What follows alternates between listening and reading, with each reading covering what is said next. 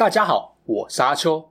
你现在收听的是奇幻图书馆 Podcast 版本。如果你想要观看有搭配精美图片与文字的影片，欢迎到 YouTube 上搜寻奇幻图书馆。诚挚邀请你订阅我们的频道哦。Hello，大家好，我是阿秋，来聊聊神秘奇幻的主题故事。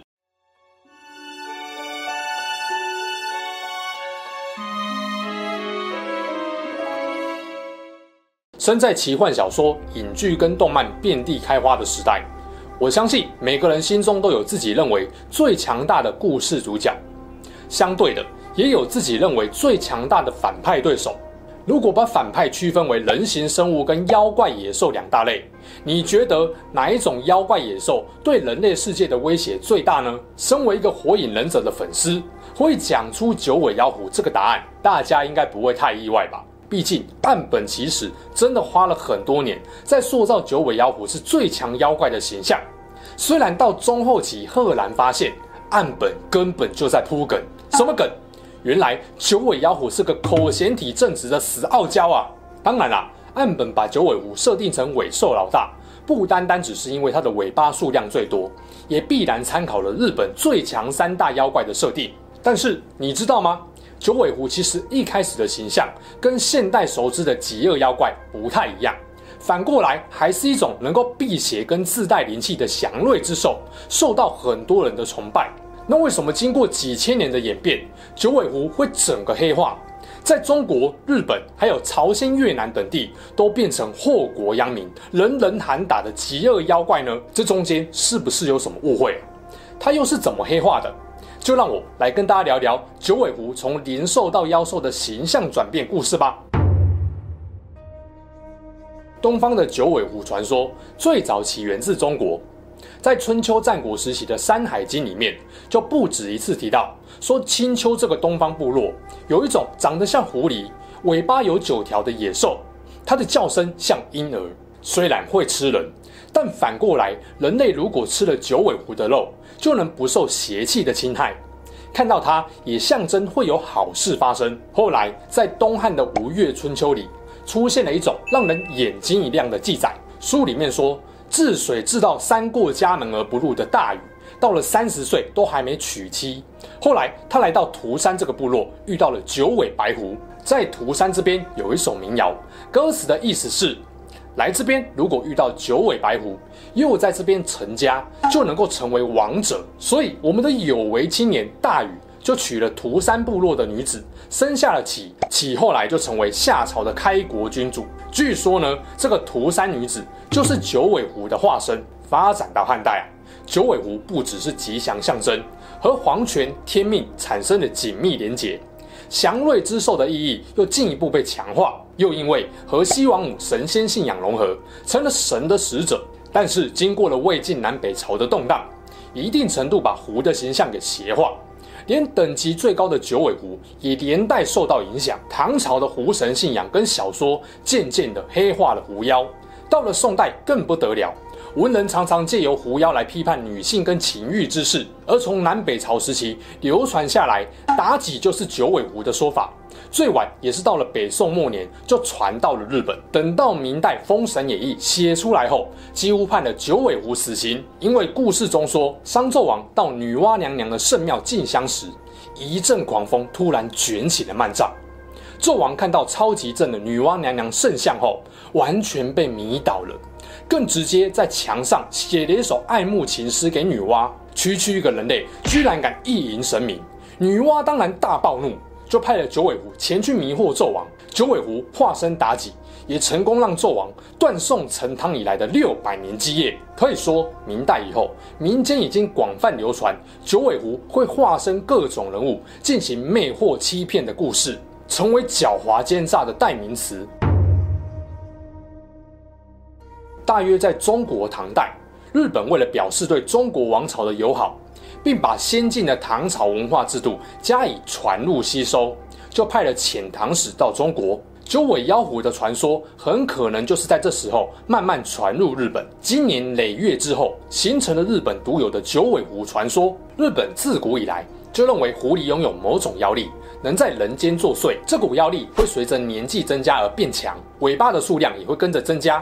而最终的形态就是九尾妖狐。他们拥有不死之身，精通化身术，女性狐娘容易与人相好，善于妒忌。在攻击法术方面，擅长喷火与诅咒二术。九尾狐在日本有一个响亮的名称，叫做白面金毛九尾狐。据说一开始出现在印度，出现的原因不明。总之就是化身美女，虏获多位帝王的心，最终败坏国家朝政。后来因为真身被发现了，逃到了中国。在中国，九尾妖狐先后化身妲己跟褒姒，搞垮了商朝跟周朝。之后就隐姓埋名在人间生活，一直到了唐代，大概是在西元七百五十三年，九尾妖狐化身成二八年华的美丽少女，跟着吉备真备、阿部仲麻吕还有鉴真和尚作为遣唐使一起搭船回日本。但在途中，鉴真和尚发现了少女的真面目，和他在海上斗法，法术引起了巨大风浪，也冲散了船队。后来吉备真备跟鉴真和尚平安回到日本。而阿部仲麻吕和九尾狐却失去了踪影。很多人以为阿部仲麻吕死了，但其实他跟九尾狐化身的女子以及船上的亲人漂泊到了越南，在当地住了两年。两年后，阿部仲麻吕回到唐朝任官，而据说九尾狐则在他的掩护之下渡海到了平安时代的日本。渡海后的九尾狐看上了鸟羽天皇，便化身成一个叫做早的女婴。被一对武士夫妇收养，长大后的早，因为美貌跟才能出众，被选入宫中，赐名玉藻前。他也顺利得到天皇的宠爱。但奇怪的是，同一个时间，鸟羽天皇也得了怪病，一病不起。如果说中世纪的欧洲宫廷有魔法师帮国王解决古怪的疑难杂症，在日本差不多地位的就是阴阳师了。鸟羽天皇身边一位名叫安倍泰成的阴阳师。就让玉藻前现出了白面金毛九尾狐的真身。当然啦，已经很习惯被追杀的玉藻前就逃跑了。咦，原来被追杀是一件能够被习惯的事情吗？题外话一下，这个安倍泰成就是日本平安时代最强阴阳师安倍晴明的后代。而安倍晴明的实力高于一般人，其中一个原因跟他的妈妈有关。据说他老爸某天救了一只狐狸。狐狸为了报恩，化身为名叫葛叶的美女，嫁给晴明老爸，生下了他。可恶！我也想拯救狐狸呀、想得美！关于安倍晴明有很多神奇的传闻，例如说他十二岁就目睹了百鬼夜行，从远方一瞪就能够镇住并收服蟾蜍精，还能够用法力隔空打开家门等等的。而他身上的超自然神秘力量，很可能就是源自于他的妖狐母亲。不过，从这个例子来看，妖狐似乎也不一定都会成为人间祸害。仓皇逃出京都的玉藻前，仿佛在人间消失了一般。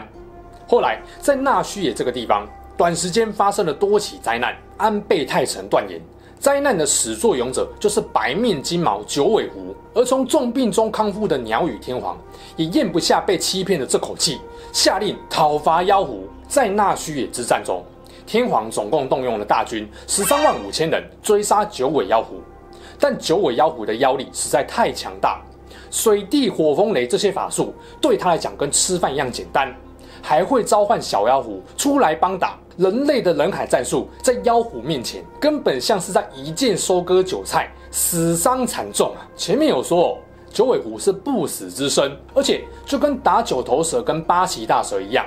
九条尾巴如果没有同时斩断，很快就会再生。最后，军队中带头的两位大将广长跟义成就合力用弓箭射穿了九条尾巴，妖狐奄奄一息。就在任务即将完成时，妖狐化身为一块坚硬无比的大毒石。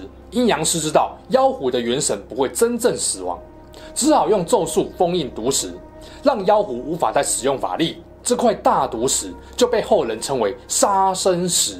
之所以叫杀生石，是因为它寄宿着九尾强大的怨恨、诅咒与法力，导致任何靠近的人类跟动物，甚至是从上空飞过的鸟类，都会被毒害身亡。后来在室町时代初期，杀生石被会津元县市的第一任住持玄翁和尚用法杖给击碎，终于让九尾狐的妖气四散。不过，这些散落各地的杀生石碎片，还是寄宿着强大的妖力，继续在各地引发小规模的不幸灾难，碎片所落之处也寸草不生。不过，关于沙生石，因为多落于火山口附近。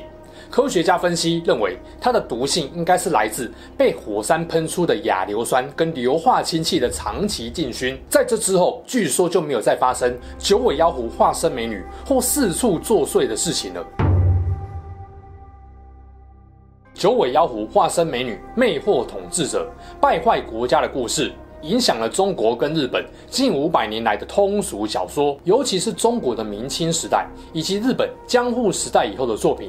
多半比较负面，但也有不少作品会强调妖狐灵性无害，甚至是祥瑞增寿的特性。例如说，蒲松龄的《聊斋志异》里面就有不少关于善良狐仙的描述。在日本，十九世纪曲亭马琴的名作《南总理见八卷传》，更是拒绝沿用被《封神演义》影响的妖妇玉藻前的故事。他仔细考证了九尾狐贵为祥瑞神兽的源头。把它描绘成拯救千人性命的神兽镇目狐。另外，在朝鲜跟越南地区都可以发现九尾狐的传说故事，有正的也有邪的。虽然经过长期发展，九尾狐的奸邪又爱作祟的形象深植人心，不过多亏近年来丰富多元的仙侠跟奇幻创作，九尾狐的正面形象也不断被强化。坦白说，撇开正邪的道德标准。拥有高深力量又善于化身术的九尾狐，本身就是奇幻题材很好加以发挥的元素，会被各类小说、影剧跟 ACG 借去使用，也蛮正常的。也因为大众对于九尾狐设定的喜爱，它的形象也逐渐被平反。甚至具备了亦正亦邪的多层次形象。那因为我宅属性点比较高的关系，所以特别讲一下 ACG 的部分，像是宝可梦的九尾、数码宝贝的九尾狐兽、幽游白书的妖狐藏马、灵异教师审美里面的玉藻金戒、潮与虎的白面者、火影忍者的九喇嘛。妖怪少爷的羽衣狐、明日方舟的铃兰等等。哦，对了，犬夜叉其实也融合了不少日本关于九尾狐传说的设定哦，像是四魂之玉啦、杀生丸啦等等的。有看过的应该都知道我在讲什么吧？而如果把九尾妖狐最知名的美女化身妲己给算进来，就不得了了。大部分跟妲己有关的创作都和九尾狐脱不了关系啊。对了，还有一部，虽然我没有看。但最近在韩剧版常常看到改编自漫画的《我的侍卫是九尾狐》，这个剧名够直白了吧？比较不同的是啊，剧里面的九尾狐不是美女，是个高智慧、个性认真又有威严感的俊美大帅哥。我私心认为啊，这种设定比之前同样是韩剧的《我的女友是九尾狐》还更吸引我一点啊！哎，等等，不是你们所想的那样啊！还有很多九尾狐在里面的作品啊，只是有的我完全不熟，或是根本没有 follow 到，也欢迎大家留言帮我补充。坦白说啊，九尾狐的狐身一路走来，有点像是在洗三温暖，由白到黑，再由黑转为黑白相间的灰色地带。如果要简单总结，关于它黑化跟邪化的转捩点，大概就是在魏晋南北朝时期，到了北宋被大力强化。到明代小说《封神演义》广受大家喜爱后，就定型了。然而，九尾狐的黑化也不是无缘无故的，背后跟中国政权交替以及社会动乱都有关系。从早期带有灵性、吃它的肉能够辟邪的祥兽青丘九尾狐，到两汉时期因为西王母的神仙信仰而变成神仙使者，民间对它的敬爱达到了巅峰。但魏晋南北朝的常年动乱跟狐族争锋。让九尾狐渐渐有了狐媚的淫邪形象，这某种程度上也反映了社会对女性的歧视跟偏见。到了唐代啊，甚至还有妖狐娼妓化的故事出现。我知道可能有人会对这些故事有一些兴趣，但是麻烦自己搜寻，不要问我啊，我什么都不知道啊。才怪！到了北宋末年，把商朝妲己认定是九尾狐的说法获得广泛流传，让妖狐及不祥魅惑。红颜祸水与祸国殃民于身，而九尾狐又是狐类中最高等级的存在，邪恶度自然也从天平的一端跑到了完全相反的另外一端。不止影响中国，黑化的九尾妖狐形象对日本的影响也很巨大。这边指的当然就是玉藻前魅惑鸟羽天皇，到最后被追杀和化为杀生石的故事，也看得出来跟《封神演义》里面姜子牙对决妲己有不少相似之处。幸好又经过了几百年的发展，越来越多作品还给九尾妖狐一个清白。甚至在现代的 ACG 作品中，原先带有淫邪妖媚女子的形象，还进一步被萌化跟美化，让人想讨厌都讨厌不起来。本次蛋大，对我来说啊，我自己是不会特别期待看到九尾狐最古早的吉祥灵兽设定啊，但也不会完全排斥它妖邪化的形象。理由很简单，混合了正邪两种形象跟故事，反而更能吸引大众的目光。举个例子。我最爱的一部动漫《幽游白书》里面，妖狐藏马就是一个经典。过去的他曾经很邪恶，因为被猎人追杀而附身于人类婴孩，以人类身份长大的他，虽然保有妖狐记忆，却也被人类的亲情跟友情给影响，由邪转正。比起全然的光明或黑暗，这两者兼具的形象，更让人有丰富的想象空间，也更容易与现实人生经验结合，感动观众。就这点来说啊。或许九尾狐的曾经黑化也不完全是坏事，甚至啊，对于观众来说还有点因祸得福吧。那么你最喜欢哪一部作品里面的九尾妖狐呢？留言告诉我吧。如果你喜欢这集故事，也别忘了帮我点赞并订阅支持哦。